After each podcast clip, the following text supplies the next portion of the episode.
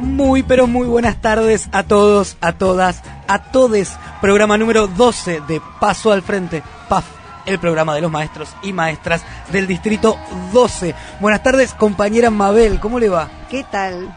Muy contenta de estar acá compartiendo el inicio del programa. Muy bien, me alegro. Saludamos también, puede saludar antes de irse nuestra compañera Noelia, columnista de los miércoles impares, pero que está haciéndonos el aguante acá. ¿Cómo le va, Noelia? Bien, bien, muy bien. Este, bueno. ¿De qué vamos a hablar el miércoles que viene? Viernes, este no, el viernes. Yo vengo los viernes, este, ya lo tengo, lo tengo, pero necesito terminar algunos detalles. Así que no voy a adelantar nada, pero la consigna viene bastante divertida. Por favor, muy bien, la dejamos entonces a la licenciada que le cede el lugar a nuestra conductora estrella que recién arriba al programa. Buenas tardes, compañera Morena. ¿Cómo Hola, ¿cómo estás, Javi? Bueno, me cede en el asiento, no sé cómo, cómo tomarlo, pero bien, a las apuradas, ¿qué vamos a decir? Bueno, pero así es la vida de les docentes. Quiero aprovechar para saludar a nuestro gurú artístico, el señor Adrián Kaplancrep, del otro lado de la pecera, y a nuestra operadora del amor, la señorita Natalia Bravo, que tira magias con las cortinas, que yo no escucho, pero imagino que debe estar sonando de fondo. Y hoy quien no está, lamentablemente, es nuestra productora estrella, tal vez la productora más guapa de la radiofonía nacional, la señorita Liliana Rocco, que está con problemas de salud, así que no pudo estar. Y cuando Liliana no está, las cosas no funcionan como deberían, así que este programa vino Adriana rescatando. Vamos a irnos a la así que estamos medio a la deriva. Pero las estoy buscando en este preciso momento. ¿Vos la tenés ahí, Morena? Sí, sí. ¿Te animás a decir los contactos? Dale, ya te los digo. Espérame.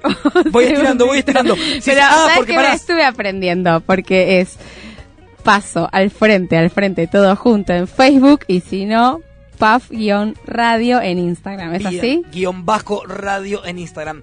Yo de todo corazón les recomiendo a los oyentes que entren al Facebook de Paso al Frente, busquen nuestra publicación del día de hoy, porque tenemos un sorteazo, sorteamos un hermoso anotador de radio presente para todos los que compartan y todas las que compartan la publicación del programa de hoy. Sí, la foto está buenísima, está muy lindo. y si quieren escribirnos, si vieron la foto que les interesa, nos mandan audios al 11 6184 9807 ¿Cómo es entonces? 11 61 84 9807. Muy bien, acaba de entrar la compañera Natalia Pisaco que seguramente también se va a quejar del caos vehicular de Flores. Yo tengo en la mano el anotador, miren qué muy belleza. lindo. Hermoso. Hermoso con un pañuelo abortero en la mano el puño de radio presente, así que quienes compartan van a estar participando de un sorteo que imagino que vamos a hacer por Facebook, eh, Facebook Live dije bien, Facebook Live, ahí me salió mejor. Por Facebook Live cuando termine el programa. Así que quédense por ahí, compartan la publicación y participan. Y sin más, vamos a empezar con la entrega de boletines. ¿Es así, Morena? ¿Digo bien? Exactamente. Muy bien, vamos a hacer una entrega de boletines compartida acá con la colega. Voy a empezar entregando yo el insuficiente de la semana y este te va a gustar, Mabel. Porque el insuficiente es un concepto abstracto, ¿eh? no es una persona. Eh, hay muchas personas en, en, el medio, digamos. Había cola. Pero el insuficiente de esta semana es para los actos celebratorios del 9 de julio en nuestro país. Tuvimos un cachengue importante. El acto oficial, saben ustedes, se hizo en Tucumán, la cuna de la Declaración de la Independencia. Mauri, nuestro presidente Ojitos de Cielo, sacó a pasear a su candidato a vice porque anduvo con Pichetto de, de acá para allá cuando, cuando en realidad, claro, no tiene ninguna función de gobierno, pero lo tuvo ahí. La que no la tiene en media escondida es a su vicepresidenta actual, a Michetti, que la verdad que no salió en la foto que sacó Pepe Mateo. ¿Se acuerdan que estuvimos hablando con, con Pepe Mateos, el reportero gráfico? Sacó un fotón de, del acto eh, y pobre Gaby no, no se ve. Así que Mauri se llevó a Tucumán a Pichetto, lo puso en el palco como si fuera poco, se comparó con los próceres de 1816, digamos. Él se puso a la altura de, toda esa gente. Ojo que a lo mejor hay algunos apellidos que se repiten. Yo me quedé pensando en eso. ¿eh? eh qué otras cosas? Bueno, desfile militar con 4.000 efectivos. Hace. En los últimos eh, tres años volvieron los desfiles militares. Nosotros veníamos con 15 años, afortunadamente, sin desfiles militares. Yo la verdad que esa idea de asociar eh, la patria o la festividad con, con armas y gente desfilando por la calle no la entiendo tuvimos que soportar eh, a Aldo Rico en el desfile, los aplausos, ¿sí? Y es más, Aguad, radical, el ministro de Defensa del gobierno, diciendo que eh, lo de los carapintadas había sido algo chiquito, y no había puesto en jaque a la democracia.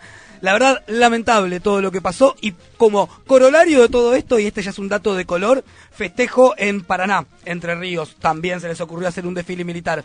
¿Qué les pasó? Un tanque sin frenos lo chocaron contra un árbol. Así que el insuficiente para todos ellos va esta semana. Ay, pero qué vergüenza, qué vergüenza. Tiene insuficiente. Muy bien, seguimos con el regular de esta semana y vamos a tratar de acelerar un poco el ritmo. El regular de esta semana es para Marta Peloni. La tienen a Marta Peloni. Marta Peloni. Sí, candidata insuficiente. ¿eh? Sí, la verdad es que le ponemos el regular porque ella eh, se dio a conocer en, en Catamarca con el caso María Soledad. Ella era rectora del colegio y fue la primera que organizó las marchas. Digamos que hay un respeto hacia ella eh, en todos nosotros y nosotras que es seguramente ineludible por estas cuestiones. Pero en estos últimos tiempos la muchacha estuvo eh, rezando fuera del púlpito, podríamos decir, para tener una metáfora eclesiástica. Esta semana en el programa de Novarecio dijo la cámpora es el brazo del narcotráfico en la política de Cristina Kirchner. El brazo armado. Eh, la verdad, a mí me parece tristísimo, y no porque ella tenga la opinión que quiera de la cámpora, que puede tenerla. Acá el problema es que hay un montón, miles y miles de pibas y pibas que militan en la cámpora, que ponen el lomo, y la verdad que esta estigmatización eh, me parece bastante contraproducente. Además no lo dijo como una opinión, sino como una información que además no está corroborada por nada. Eh, la verdad, Marta Peloni, preocupantes tus declaraciones, el regular de esta semana va para vos. Tiene que forzarse más, lleva un regular. Sí, More. Sí, seguimos con las notas, pues estamos entregando el boletín y esta semana sigue siguió la ola de frío, se sumó la lluvia, pero tenemos que entregar el bueno. El bueno de esta semana es para el avance de las organizaciones que estuvieron a disposición de la gente necesitada, de las familias necesitadas, pero que no alcanza con eso, sino que tenemos que llamar para hacerle un llamado de atención al gobierno que sigue dejando mucho que desear y la tarea la entrega fuera de tiempo y forma. Así que el bueno esta semana es para el avance, pero para lo mucho que falta. ¿Qué quiere que le diga? Lleva un bueno, otra cosa no le puedo poner. Muy bien, seguimos entonces, me toca entregar el muy bueno y como saben siempre una de las notas la elijo para una noticia de carácter internacional. Y el muy bueno de esta semana va para Megan Rapinoe, creo que se pronuncia así, acá si la gente sabe inglés me corrige, ¿quién es Megan? Es la capitana de la selección ah. estadounidense de fútbol, salieron campeonas, las chicas le ganaron 2 a 0 la final a Holanda. ¿Y por qué la elegimos? Más que nada por su contrapunto con Donald Trump. Hace un mes más o menos, cuando empezaba el Mundial, ella dijo que si llegaban a salir campeonas no iría a la Casa Blanca a celebrarlo, que eso le serviría a Trump y que el mensaje de Trump excluye a mucha gente que se parece a ella. Donald no se quedó callado, le contestó que primero gane algo, al estilo Chilabert, tú no has ganado nada, le dijo, primero gana algo y después hablamos. ¿Qué hicieron las muchachas? Salieron campeonas del mundo y obviamente no van a ir a la Casa Blanca. Sí fueron recibidas en Nueva York por más de 300.000 personas. Son ciudadanas ilustres de la ciudad, así que el muy bueno de esta semana va para ellas. Ve que si quiere puede, su esfuerzo merece un muy bueno. Muy bien. Y después del muy bueno tenemos el sobresaliente. Y esta vez le vamos a dar el sobresaliente a la justicia, la memoria, la verdad, a seguir avanzando en la em, en el camino de los derechos humanos y tenemos que decir que se definió una sentencia a cadena perpetua en Italia la justicia, italiana condenó a Jorge Trócoli. Él fue un represor uruguayo que estaba prófugo, se había ido, eh, muy campante, y lo siguieron y continuaron con su juicio y ahora tiene cadena perpetua. Vamos a saludar a las familias que están construyendo la memoria y saludamos a todo el pueblo argentino que sigue construyendo la memoria colectiva. Así que el sobresaliente es para este punto. Así da gusto. Bien merecido tiene este sobresaliente. Muy bien, entregadas entonces las notas de esta semana. Y recién cuando More entregaba el bueno, hablaba un poquito de las falencias, obviamente, del Estado en la contención de esta situación de frío extremo en las calles de Buenos Aires. Y hablaba también de las organizaciones sociales, e inclusive muchos particulares, digámoslo, porque hay vecinos que se organizan para esto mismo, que tiene que ver justamente con esto, con brindar ayuda y con brindar sostén a la gente que la está pasando mal. Y al respecto, vamos a hablar con Rafa Klexer. Rafa, Rafa Klexer es dirigente de la CETEP acá en Capital, que es una de las organizaciones que más está poniendo el cuerpo eh, en esta cuestión y que el martes pasado, 9 de julio, trataron de organizar en el obelisco una actividad. Rafa, ¿nos estás escuchando? ¿Qué tal? Buenas tardes. ¿Cómo andan? Rafa, ¿nos escuchás? Sí, ahí me, escuchan ustedes. Ahí te escuchamos muy bajito. Ahí, ahí. A ver, hola. Hola, buenas tardes. Ahí estamos mejor. Rafa, estábamos hablando hace un ratito acá en el programa de las situaciones eh, de frío extremo y sobre todo la gran cantidad de gente que hay viviendo en la calle en la ciudad de Buenos Aires y cómo la respuesta no estaba dada por el Estado, sino por las organizaciones sociales. Al respecto sabemos que el martes ustedes de la CETEP intentaron organizar algo. ¿Querés contarnos cuál era la idea que tenían ustedes? Bueno, eh, a ver, eh, está estallado el problema social de de la situación en calle de familias, hicimos un censo. por ley el censo tiene que hacerlo el gobierno y las organizaciones populares, pero como no nos eh, ponemos de acuerdo eh, en el método, el, el, Estado hace uno que da 1.100 y nosotros hacemos otro y dio 7.250 y pico, que son las organizaciones populares con un criterio muy riguroso que por supuesto está la Defensoría del Pueblo eh, y de Corte y también está la Defensoría, la, la, la, de, la tutelar y eh, algunos órganos de control. Bueno, nada, hmm. eh, hay mucha diferencia. Por ejemplo, el gobierno, para el gobierno no hay situación de calle a aquellos que esa noche, cuando salió el censo, están en un parador, por ejemplo. ¿Se entiende, hmm. no? el cinismo de estos tipos. Este, vos porque esa noche que hay censo estás en el parador, bueno, vos no estás en situación de calle, no entras en el censo. una, locura, una, locura, Bueno, hay 40, 400 niños, 40 embarazadas. Los lugares donde más gente hay es en la Boca y Barracas, porque están son pateados, digamos, una especie de, de patota a la noche va y lo, lo, saca a la gente. ¿Te acordás que antes era 11 y Congreso? Sí. Siempre pasamos, bueno, ahora es la Boca y Barracas pues la gente es corrida, entonces termina ahí. Y siguen siendo corridos, Rafa, con lo que en su momento había sido esta, este organismo que había creado el, la UCEP. la UCEP, eso mismo. Espacio público, sí. sí.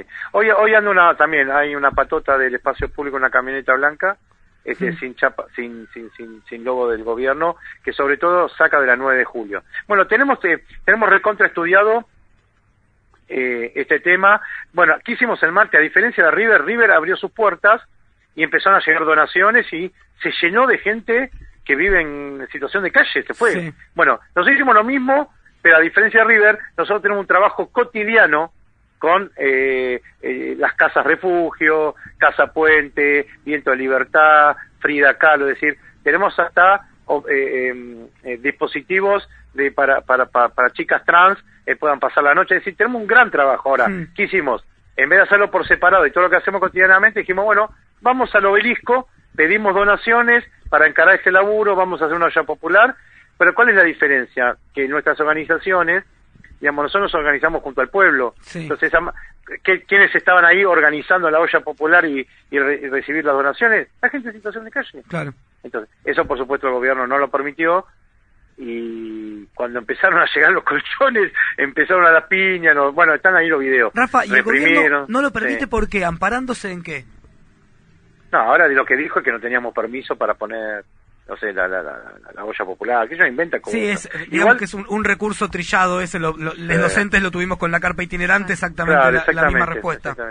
Bueno, pero también eh, entra el discurso del gobierno, ese, ese darwinismo social medio berretón, fascistoide, hmm. de que, viste que siempre la, culpa que, eh, que están viviendo en la calle es del que vive en la calle, la culpa de la pobreza es del pobre, la culpa de, digamos, digamos, ese discurso que es homogéneo y es de, estas nuevas derechas fascistas que, que, sobre todo en Europa y ahora con Bolsonaro en América Latina, digamos, es un discurso populista por derecha, digamos, donde, ¿entendés? Él no se esforzó, vos sí, entonces como que hay un consenso.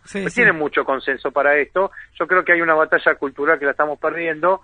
Por eso, lo que más le duele al gobierno, que es la solidaridad, la, la soya popular. La gente, esto es lo que decías vos recién, eh, la gente sin organización se vuelca a las calles a dar solidaridad. Eso le duele muchísimo, no lo puede permitir. Y creo que lo del obelisco se podía haber constituido en un ejemplo donde la solidaridad eh, es premiada, no, no es mancillada. O sea, Rafa, que el análisis que hacen ustedes, la lectura, es que a lo que más miedo le tenía el gobierno en ese momento era el mensaje que ustedes estaban bajando. Yo creo que sí. Era un mensaje de, unidad y de solidaridad.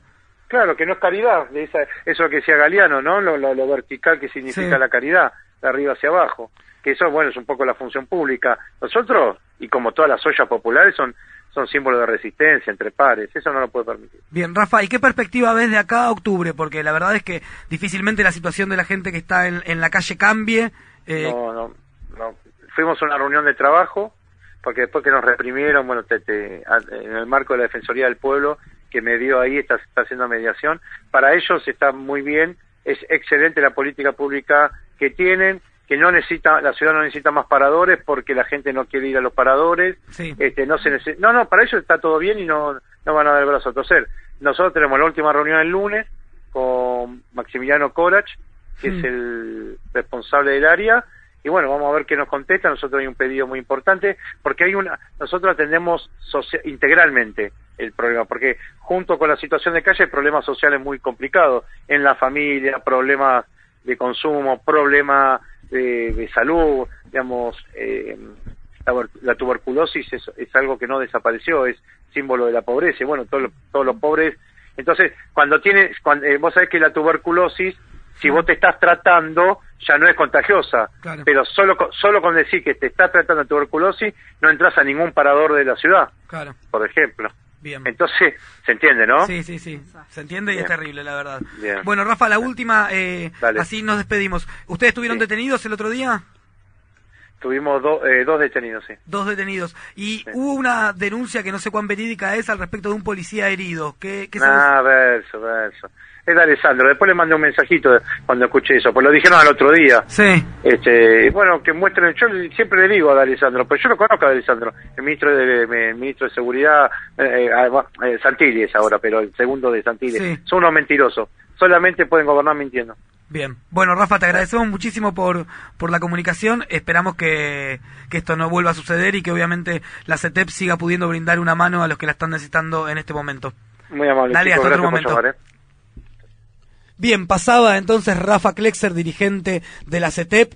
Eh, terrible, la verdad, la realidad que cuenta, terrible la lectura que hace el gobierno de la gente en situación de calle. Esperemos que. Sí, y se hacen los enojados, además, con la situación. Sí, sí, y arman, y arman operetas en sentido contrario para, para tratar de desviar la atención y obviamente todo lo usan de campaña. Sí, la misma negación. Exactamente. Subestiman también. Freudiano, freudiano el, el, tema. Vamos a presentar eh, la consigna musical de esta semana porque como vienen y ya los veo y las veo del otro lado del vidrio, les compañeros del Bachi Popular Anuishan, elegimos buscar temas que tengan que ver justamente con esto, con el tratamiento de los residuos, con el reciclaje, eh, con la reutilización. Em, ya no traje la hoja de ruta, tenía que agradecer a Oscar que propuso, a, Lula Agave que propuso, a Romina que propuso. Ay, lo tenés acá. Acá está. Seba Mackenzie, Lu Chaparro, Lula Gabe, Oscar y Betina Frata que estuvieron participando de la consigna. Muy bien, agradecemos a todos ellos y escuchamos postales de Capanga.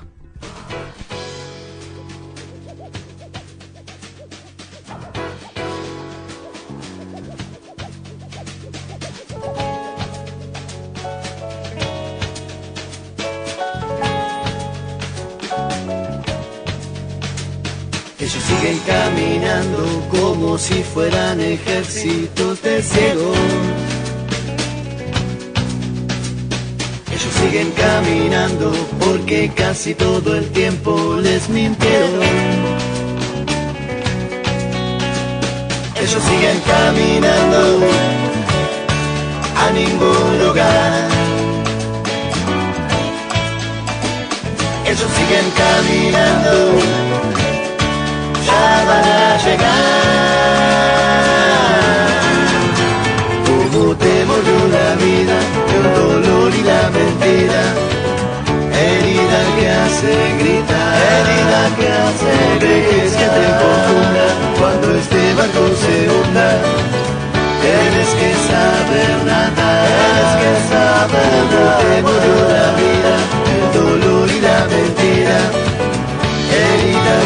vida gritar. Herida que hace, no dejes que te confundan cuando este barco se hunda. Tienes que saber nadar.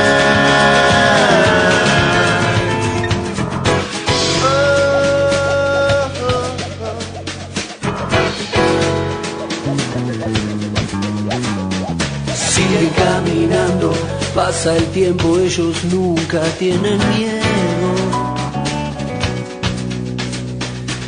Siguen caminando, revolviendo la basura y los recuerdos. Ellos siguen caminando a ningún lugar. Ellos siguen caminando, ya van a llegar. Como te mordió la vida, el dolor y la mentira, herida que hace gritar. No dejes que te confunda cuando este barco se hunda, tienes que saber nada. Como te mordió la vida, el dolor y la mentira, herida que hace gritar. No dejes que te confunda cuando este barco se tienes que saber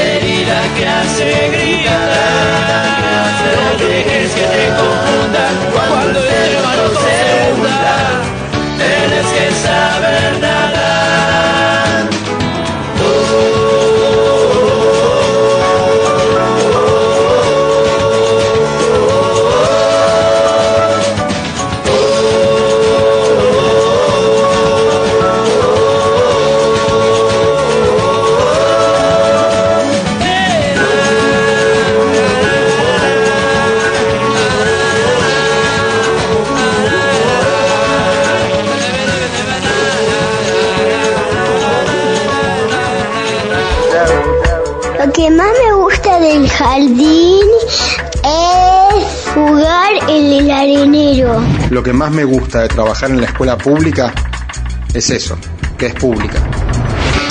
paso al frente, la voz de la escuela pública en el aire.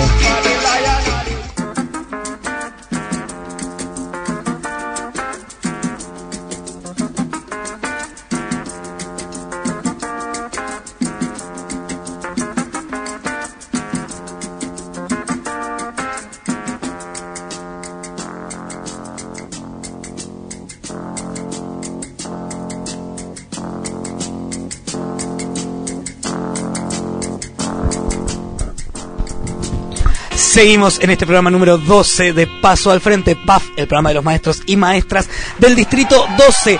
Morena, se nos ha llenado el estudio de gente.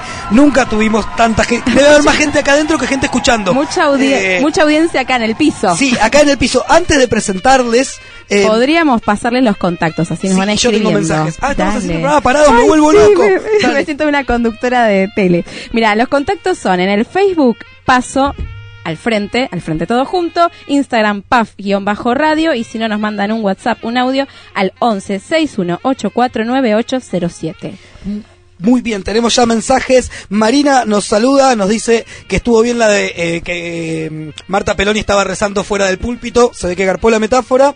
Tenemos saludos de Fabio, vamos a ver si después lo pasamos, compañero de la radio. Y también de Nati, compañera de la radio. que Y tenemos dos mensajes para ustedes, que después se los vamos a leer porque ya estuvieron llegando. Son muchos mensajes para participar del sorteo. También recuerden que estamos sorteando un anotador de radio presente con el puño en alto y abortero. Sí, me la muestra, yo les comento. Sí, lo estoy mostrando acá. El logo de radio presente está muy lindo. Tienen que compartir nuestra publicación de Face y participan al final del programa. Lo vamos a estar sorteando. Y ahora sí, vamos a contar 1, 2, 3, 4, 5, 6, 7 estudiantes y una profesora acá en el estudio. Bueno, buenas tardes a todos. ¿Cómo andan? Bien, bueno, alguien se tiene que animar a tomar un micrófono para que empecemos con esta entrevista. Podrían ir nombrándose. ¿Sí? Dale. A ver, toma, vamos a agarrar Tipo, feliz domingo hagamos. Sí, hola, mi nombre es... El de 19 años no lo va a entender. Bien, nombre y colegio. Eh, bueno, mi nombre es Tatiana, eh, soy de la cooperativa Nuyan y estoy dentro del bachillerato de la economía popular cartonera, del cual estamos hoy. Muy bien, ahora Tatiana nos van a contar un montón de cosas sobre el primer bachi popular cartonero de Latinoamérica. Eh, bien argentino eso de ponerte el y el más grande. Sí, el primero, el mejor. Bien, al lado de Tati está sentado Gustavo.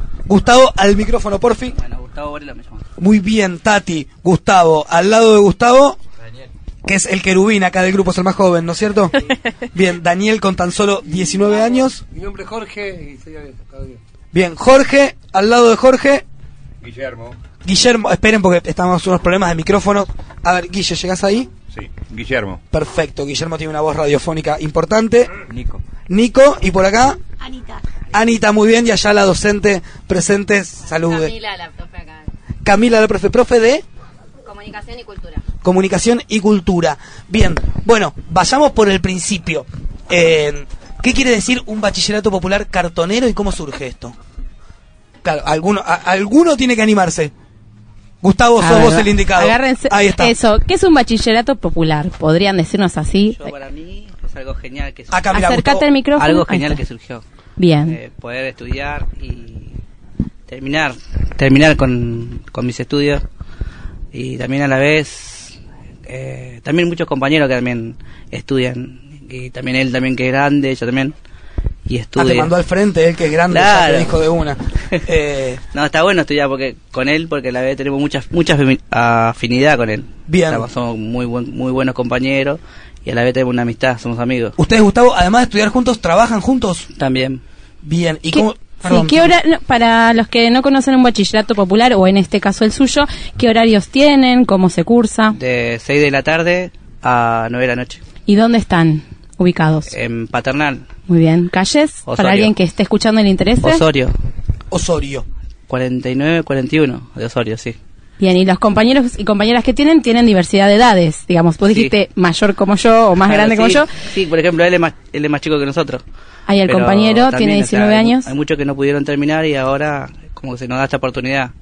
Y está buenísimo porque, bueno, a la vez también los profes le ponen una regarra porque nosotros también venimos cansados de trabajar y como que no nos entra y eh, están una vez, dos veces, te lo explican dos- hasta que te, hasta que te entra. Hasta que te entra. Claro, porque es, es difícil. O sea, Bien. tenemos muchas responsabilidades y después llegar y estudiar es como que... Está buenísimo. Ahora nos van a contar un poquito cómo es un día de clases y demás. Pero para organizarnos quiero arrancar por el principio. ¿Alguno de ustedes, o las chicas, o, o los chicos, saben cómo surgió este bachillerato? ¿Conocen cuánto hace que existe? ¿La maestra? Acá. Anita. Anita, bien, toma Anita, este te vas a tener que acercar a mí. Si querés te comparto la silla, hacemos cachete y cachete. No, la idea surgió eh, ya hace dos años, ya está el segundo año en curso. Eh, nosotros empezamos este año con primer año y la necesidad surgió a través de que nos empezamos a organizar eh, y empezamos a darnos cuenta que muchos no teníamos el estudio y a partir de promotoras ambientales surgió la inquietud de muchas compañeras de poder terminar el secundario y se habló con un montón de profes eh, de distintas organizaciones, eh, los cuales se acercaron y, y empezaron, arrancaron el año pasado con un primer año, hoy están en segundo y ahora arrancamos otro primer año y estamos planeando para el año que viene otro primer año más. Qué grande. Che, Anita, y ustedes eran originalmente una cooperativa de cartoneros, ¿es así? Digamos, eso era lo, primero que los juntó a ustedes, una cuestión de trabajo. Sí, sí, sí, lo primero que nos juntas es el trabajo, es eh, el, el, territorio nuestro es Chacarita, paternal. Eh, Yo estuve estudiándolos un poquito y leí por ahí que además eh, hacen, confeccionan bolsones. ¿Siguen haciendo eso? ¿Bolsos para transportar? Eh, no, ese es el proyecto que vamos a empezar ahora con los compas que están en, la parte del abordaje de problemática de consumo, los cuales eh, van a empezar, tenemos las máquinas, todos para poder empezar con ellos de vuelta al proyecto, porque, bueno, por distintos motivos se fue como postergando y, ahora está todo como, como en ruedas. Bien, o sea, pero sigue creciendo la cooperativa. ¿La cooperativa también se llama Anuyan, como el profesorado?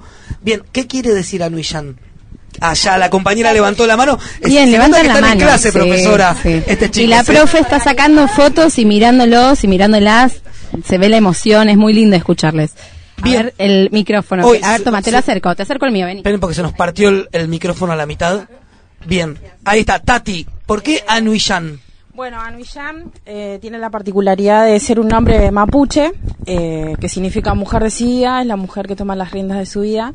Eh, esta cooperativa surgió hace más de 10 años, es una cooperativa de mujeres eh, que surge la necesidad de poder trabajar y poder abastecer nuestras necesidades que tenemos como mujeres. Es desde ahí que nuestra cooperativa se fue formando y desde ahí también, como decía Anita recién, el proyecto de programa promotoras ambientales, del cual yo soy parte, tengo compañeras también.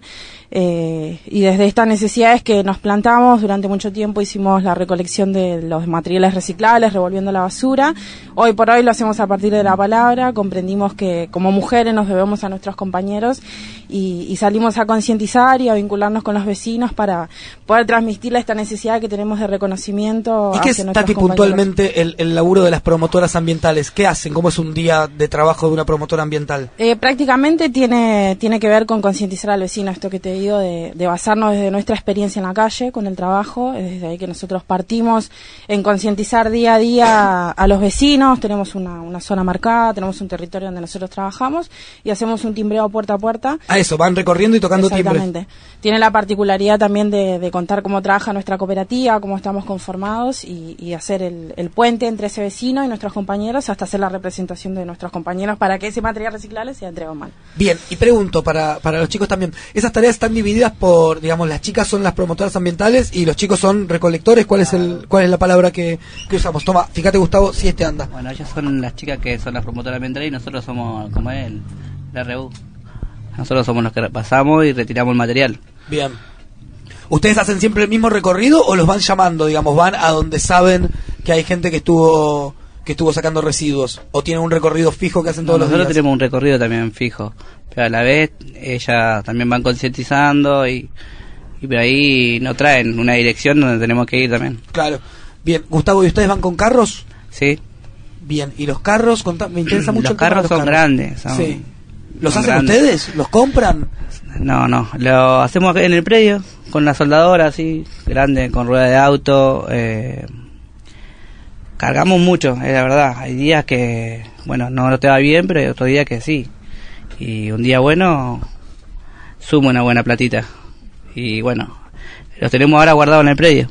¿Qué es un día que te va bien? O sea, ¿qué es lo que tenés que recolectar o qué cantidad? ¿Cuánta es la plata que puedes ganar? Papel, cartón. Bien.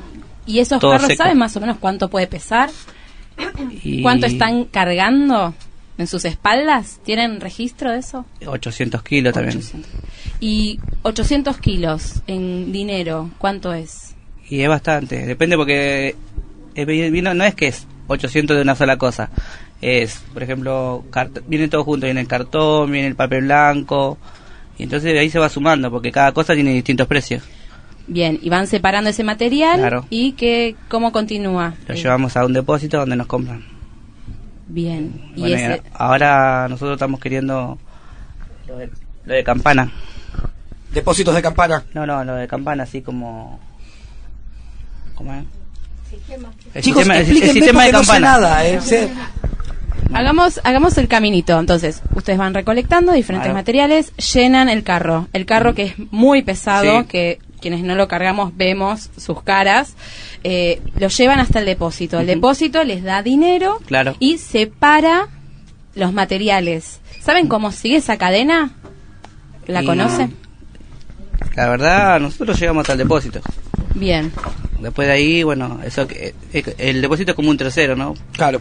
De ahí Después en- el depósito lo vende Ah, a ellos distintos... Tendrán sus compradores también directamente. Bien, Gustavo, y, o para todos en realidad, el que, el, o la que me quiera contestar, eh, ¿por qué conviene entonces si uno trabaja de la recolección de, de residuos y después el reciclado, por qué conviene formar una cooperativa? ¿Por qué no andar solo con el carro e ir solo al depósito?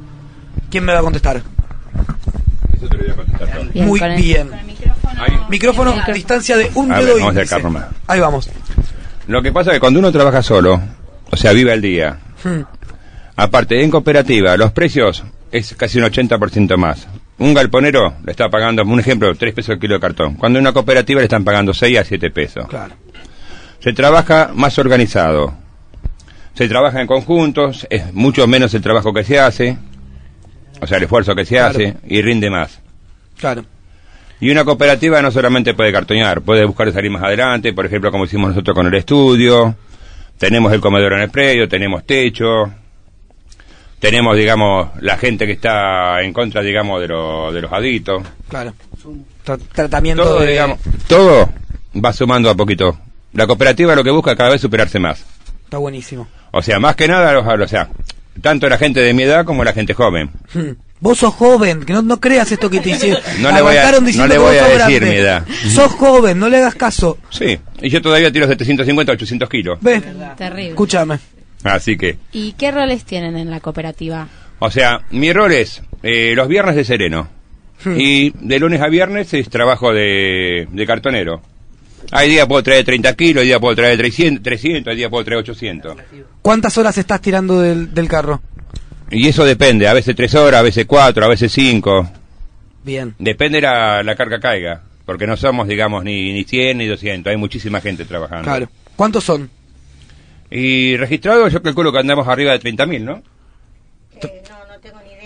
Pero, Estamos hablando de personas trabajando O en la recolección de residuos. Dentro de las dentro, cooperativas. dentro de nuestra cooperativa somos 200, 250 compañeros. Después Bien. están las distintas cooperativas dentro de lo que es el MT, Movimiento de Trabajadores Excluidos, y hay otras cooperativas que están por fuera que no son del MT, que Bien. son eh, como, digamos, eh, de otra organización.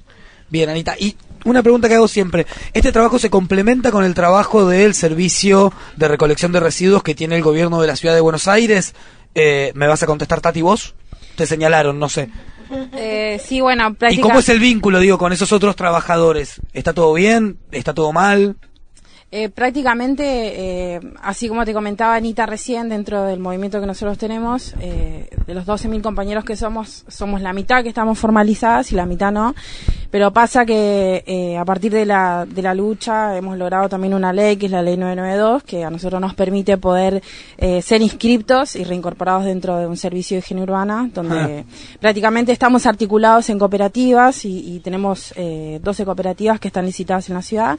Bueno, cada uno tiene su recorrido de trabajo y cada uno respeta su, su, su tarea diaria que tiene durante el día.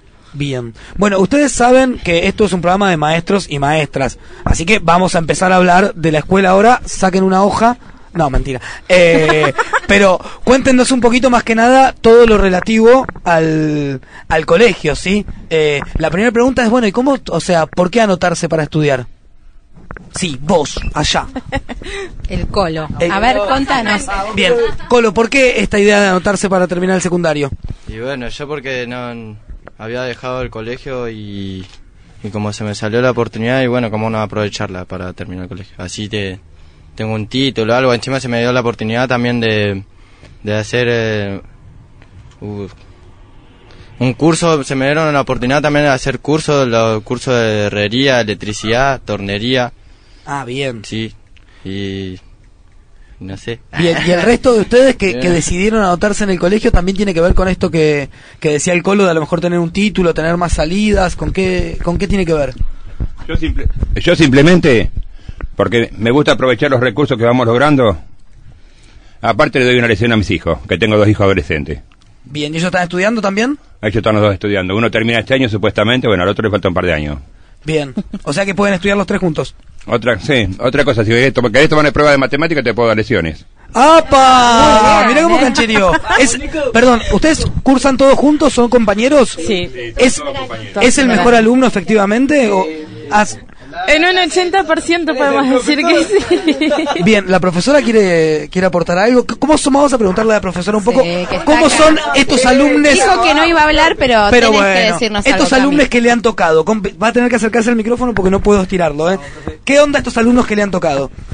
Eh, yo es la primera vez que participo de un bachillerato popular. Tenía muchos compañeros, compañeras que me habían contado la experiencia y bueno, la verdad este año decidí sumarme y la verdad que estoy muy contenta. O sea, es como que espero todos los viernes con ganas, porque la verdad es como que me llena de energía.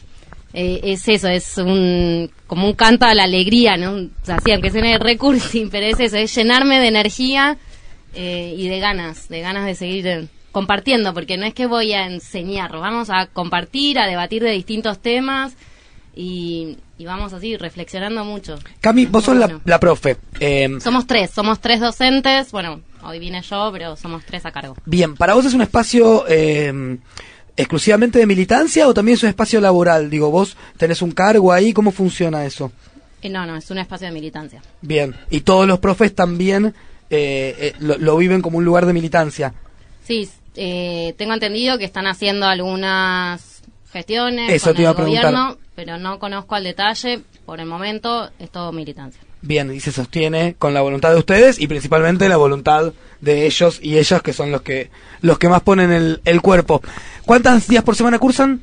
Tres días. Tres días. O sea, esos tres días después de... Le voy a dar a Gustavo, ¿eh? Esos tres días después de laburar todo el día van ahí a, a Chacarita y se sientan con profes como Camila a estudiar. Bien, ¿y no la odian después de estar todo el día trabajando?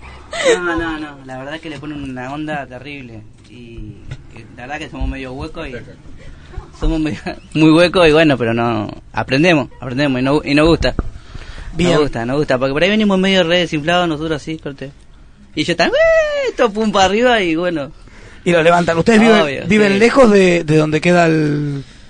Eh, eh, ¿Qué es esto? ¿Un, el profesorado funciona dentro de dentro del predio. del predio. Al predio. Bien viven lejos del predio ustedes o sea más de eso después tienen que viajar hasta también. hasta los hogares. ahora pasando José se pasa algunos sí. ah, están lejos. o sea hay bastante gente yo chicos les doy el título ya eh, se los doy mañana con todo lo que con todo lo que hacen. Increíble.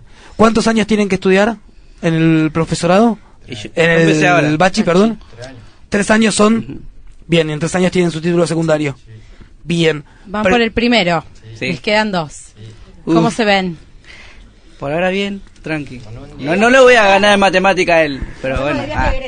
Queremos viaje de egresados. Eso, de eso quería hablar. De eso vamos a gestionar un viaje de egresados. Ustedes van a ser la primer camada de egresados del la segunda. ¿Hay gente que ya egresó? No, está en el segundo año. Pero ellos no tuvieron viaje, no pasa nada. Nosotros ahora queremos. Ustedes son los que tienen el, el agite. todo nuevo. Bien, vamos a organizar. ¿A dónde te imaginas viajando?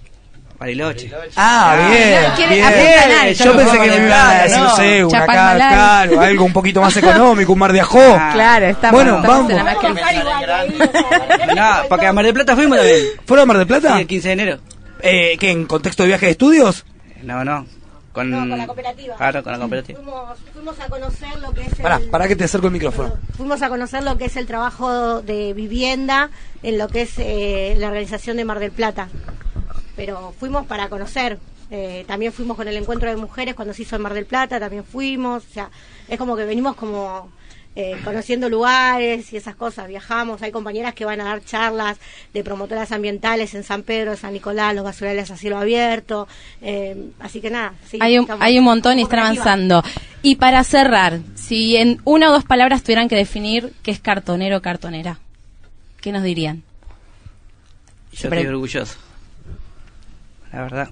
Estoy orgulloso porque en el momento que más necesité fue que se me dio ese lugar, se me dio la cooperativa y entonces, bueno, eh, mucha gente que, que me quiso y que a la vez el, el día a día me fue enseñando muchas cosas que yo necesitaba aprender. Y bueno, la verdad, ahora estamos mejor. Bien, ¿algo más para aportar? Mire, el cartonero muchas veces fuimos, digamos, mal vistos. Pero un cartonero no roba, trabaja y se esfuerza por su familia. A mí me llevó a ser cartonero en el 2001 cuando nació mi hijo y quedé sin trabajo. Y trabajé duro y parejo y estoy acá y con los años progresado gracias a la cooperativa y a que nos unimos. Y estoy muy orgulloso de lo que hago y lo voy a hacer hasta mis últimos días. Chiques, la verdad, eh, para nosotros solamente orgullo eh, por ustedes, por los que la reman, allá los aplauden del otro lado. Fue un placer eh, tenerles acá. Queremos que vuelvan cuando vayan avanzando. Si tienen problemas con la profesora, también nos pueden contar a nosotros y, presionamos. Pero bueno, de ella no, ella no se puede quejar porque es la profesora, no se tiene que quejar.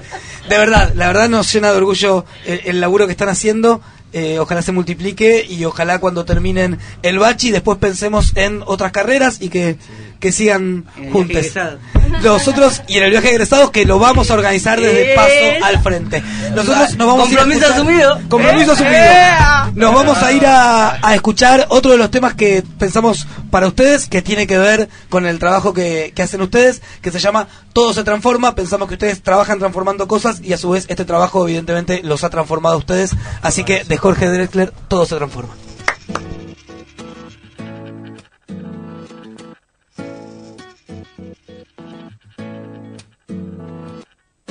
Beso se hizo calor, luego el calor movimiento, luego gota de sudor que se hizo vapor, luego viento que en un rincón de La Rioja movió el aspa de un molino mientras se pisaba el vino que bebió tu boca roja tu boca roja en la mía, la copa que gira en mi mano. Y mientras el vino caía, supe que de algún lejano rincón otra galaxia, el amor que me darías, transformado volvería un día a darte las gracias. Cada uno da lo que recibe, luego recibe lo que da. Nada es más simple. No hay otra norma, nada se pierde, todo se transforma, se transforma. El vino que pagué yo con aquel euro italiano que había estado en un vagón antes de estar en mi mano y antes de eso en Torino y antes de Torino en Prato donde hicieron mi zapato, sobre el que caería el vino. Zapato que en unas horas buscaré bajo tu cama con las luces de la aurora, junto a tus sandalias planas que compraste aquella vez en Salvador de Bahía, donde a otro diste el amor que hoy yo te devolvería. Cada uno da lo que recibe luego recibe lo que da. Nada es más simple, no hay otra norma, nada se pierde, todo se transforma. Todo se transforma. Todo se transforma.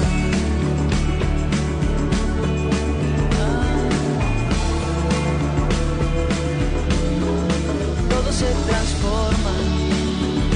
Supe que de algún lejano rincón de otra galaxia el amor que me darías transformado volvería un día a darte las gracias porque cada uno da lo que recibe.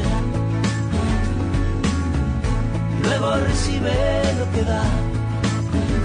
Nada es más simple, no hay otra norma nada se pierde, todo se transforma.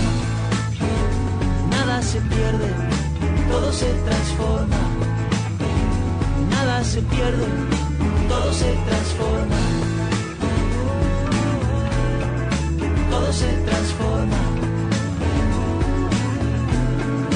Todo se transforma.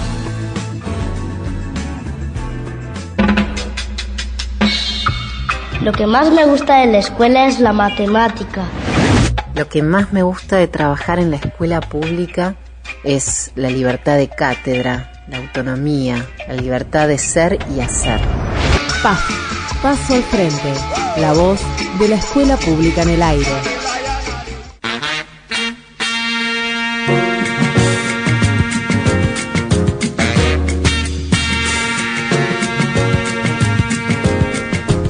Seguimos entonces en este programa número 12 de Paso al Frente, el programa de los maestros y maestras de la ciudad de Buenos Aires, 18 de la ciudad de Buenos Aires, dije cualquiera, cualquiera. Pero bueno, vivimos en la ciudad de Buenos Aires. Él, piensa lo grande. Estamos expandiendo.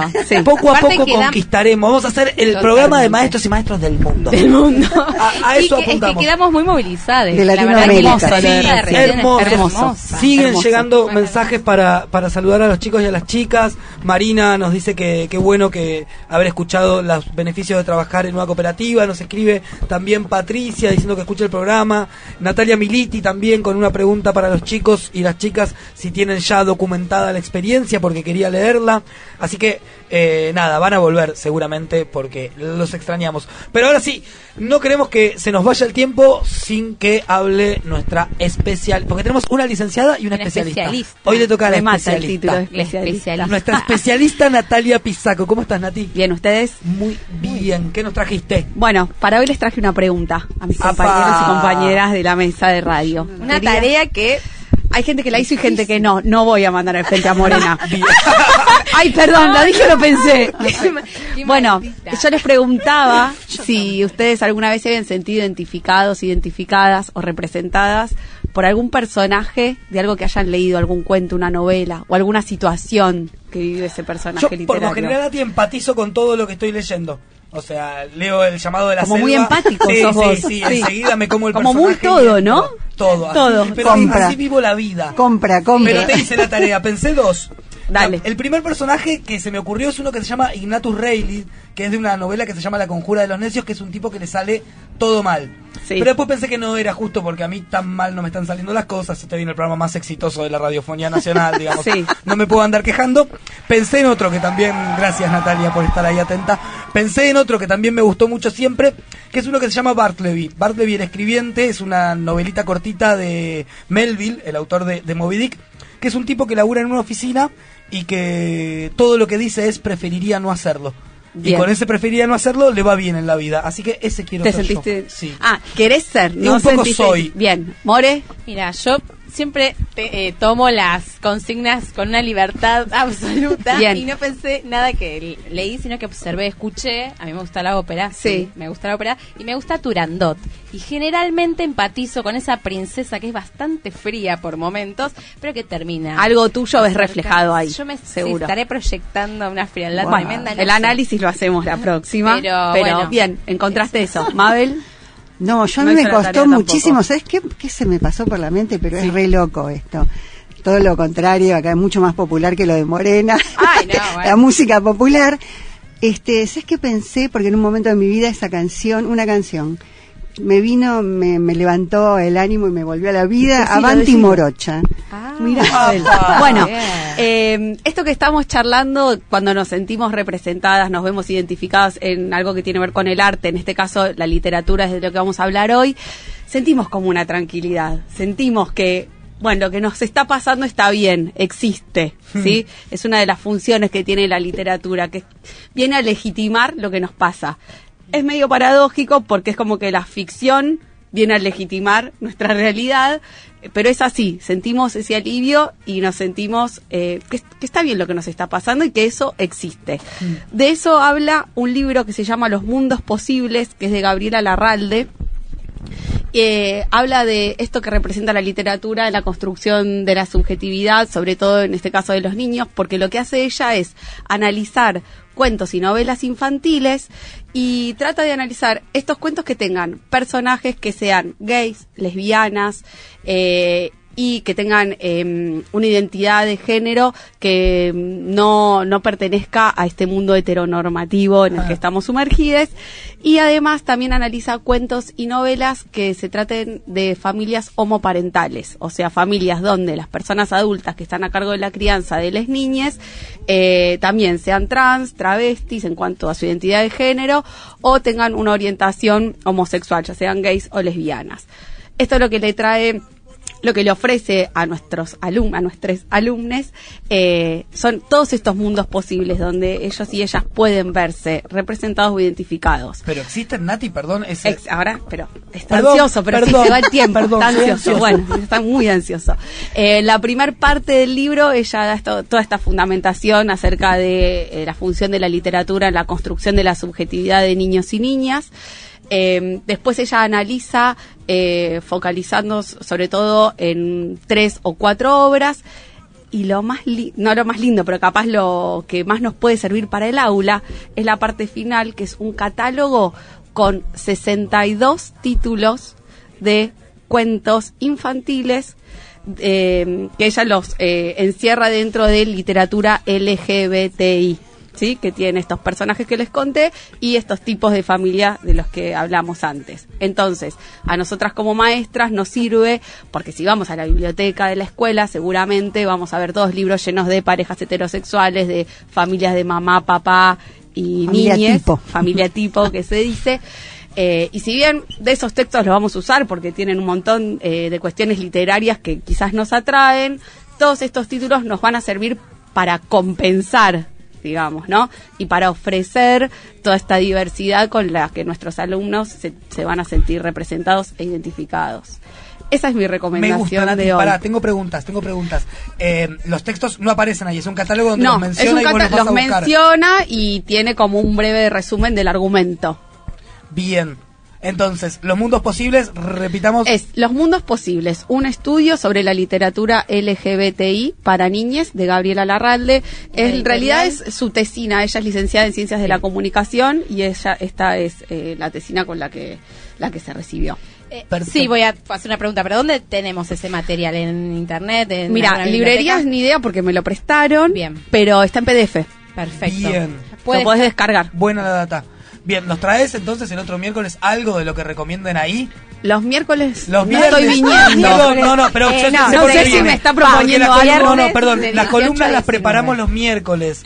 Los miércoles es que nosotros hablamos internamente sobre lo que va a pasar el viernes. De ahí viene, de ahí viene mi confusión. Perdón. Es que en realidad me, parece que va si no la gana la empata, ¿no? próximamente un miércoles. Natalia, ¿nos traes o alguno de los que recomiendan? Obvio, hay, eh, hay algunos muy lindos que a veces circulan en las escuelas. Rey y Rey, la historia de Julia, la Cenicienta que no quería comer perdices, se pegaron los fideos el vestido de lunares, eh, el vestido de mamá. Excelente, muy clara, muy concisa y es un material reaccesible, así que nos debemos esa tarea. Sí. Nos debemos dejarla hablar más. Me parece que lo mejor, lo mejor del programa son nuestras columnistas y siempre nos queda corto el tiempo. Y la, operadora me dice, che, mando un par de saluditos antes de despedirnos. Diego Chichisola que nos está escuchando y nos invita el miércoles a una charla eh, sobre alfabetización de adultos en la escuela de maestros. Después pasamos eh, en nuestro Facebook para que lo puedan. Me retan porque golpeé la mesa. Perdón, estoy apurado, Kaplan Crep. Eh, y tengo que saludar también a Oscar y a Nati que nos están escuchando y mandan saludos para les pibes del Bachi. Yo no tengo nada más, Morena. En realidad tenemos que decir que hay un sorteo. Sí, perdón. Bueno, pero el sorteo se va a hacer no al aire, no es que vayamos a hacer trampa, se va a hacer por Facebook Live, Facebook Live. Vos decís aparte, se va a hacer por Facebook Live. Muy bien, en escasos minutos se va a sortear y el viernes que viene entregamos. Mabel. Me das la palabra. Eh, dos dos este, mm, instantes. Por un lado, habíamos hablado el programa pasado, el viernes pasado, con Miriam del GINCE, que ya tiene nombre, les contamos a nuestros oyentes que el GIM pasó a llamarse Pascuala Meneses. es la, granadera de San Martín. Así que bueno, felicitaciones al GIM y bueno, en otro momento contaremos la historia o se la dejamos de tarea para que busquen quién fue Pascuala. Y por otro lado queremos sumarnos a eh, un eh, comunicado que sacó la UTE para solidarizarnos del programa con el compañero Palazzo de Bancarios que ha sido atacado, la verdad, eh, en una forma increíble. eh, por medios de comunicación, eh, por periodistas. Eh, Muchnik, la verdad me ha dejado sorprendida porque era otra cosa hace unos años, Daniel Muchnik, pero bueno, la gente se va deteriorando con el tiempo y con... No todos, vos estás cada vez mejor. Así que bueno, toda nuestra solidaridad para el compañero Palazzo y queremos reivindicar lo importante que es para las y los trabajadores la organización sindical y contra eso van en este momento, bueno, atacaron a Palazzo, pero nos sentimos parte de, de, ese ataque, nos sentimos atacados y queremos este, decir que es importante para todas y todos los trabajadores estar sindicalizados. Excelente, Mabel. Vamos a estar hablando del próximo programa, seguro de eso también, y de la serie que Polka casualmente saca sobre un sindicalista turbio. Eh, no tenemos. Ah, sí, eh, que lo escuché a Eduardo hablando esto al respecto. Eh, está bueno escucharlo en las redes, es muy interesante lo que dice. Y le mandamos un saludo que también nos mandó un mensajito por el programa. Natalia, que tengas un excelente fin de semana. Mabel, lo mismo para vos, Morena. PAF, la pesadilla de los injustos. Hasta el viernes que viene. Poemas y microrrelatos en paso al frente. Perfumando el aire de las aulas y las calles. No para que todos sean artistas, sino para que nadie sea esclavo. Recordatorio. El amor es un proceso químico. El deseo es publicidad. La magia no existe. El alma es un concepto. La energía es la capacidad de realizar un trabajo. Tenemos solo cinco sentidos. Lo único permanente es la ausencia. Si no trabajamos, no comemos. Si no comemos, nos morimos. Si nos morimos, no es tan grave. Soñar no cuesta ni soluciona, a las redes sociales les sobra un adjetivo, los hijos de puta también fueron chicos, las fiestas no son tan divertidas, el escepticismo es la fe de los cagones. Mi nombre es Facundo Chalave, lo que acaban de escuchar es un material inédito que con un poco de trabajo y suerte va a estar disponible el año que viene. Soy docente hace poco más de un año y quiero aprovechar para enviar un abrazo a todos los compañeros que día a día hacen de la escuela un lugar donde se gestan voces y en un pozo en que los más chotos de nuestra sociedad temen caer.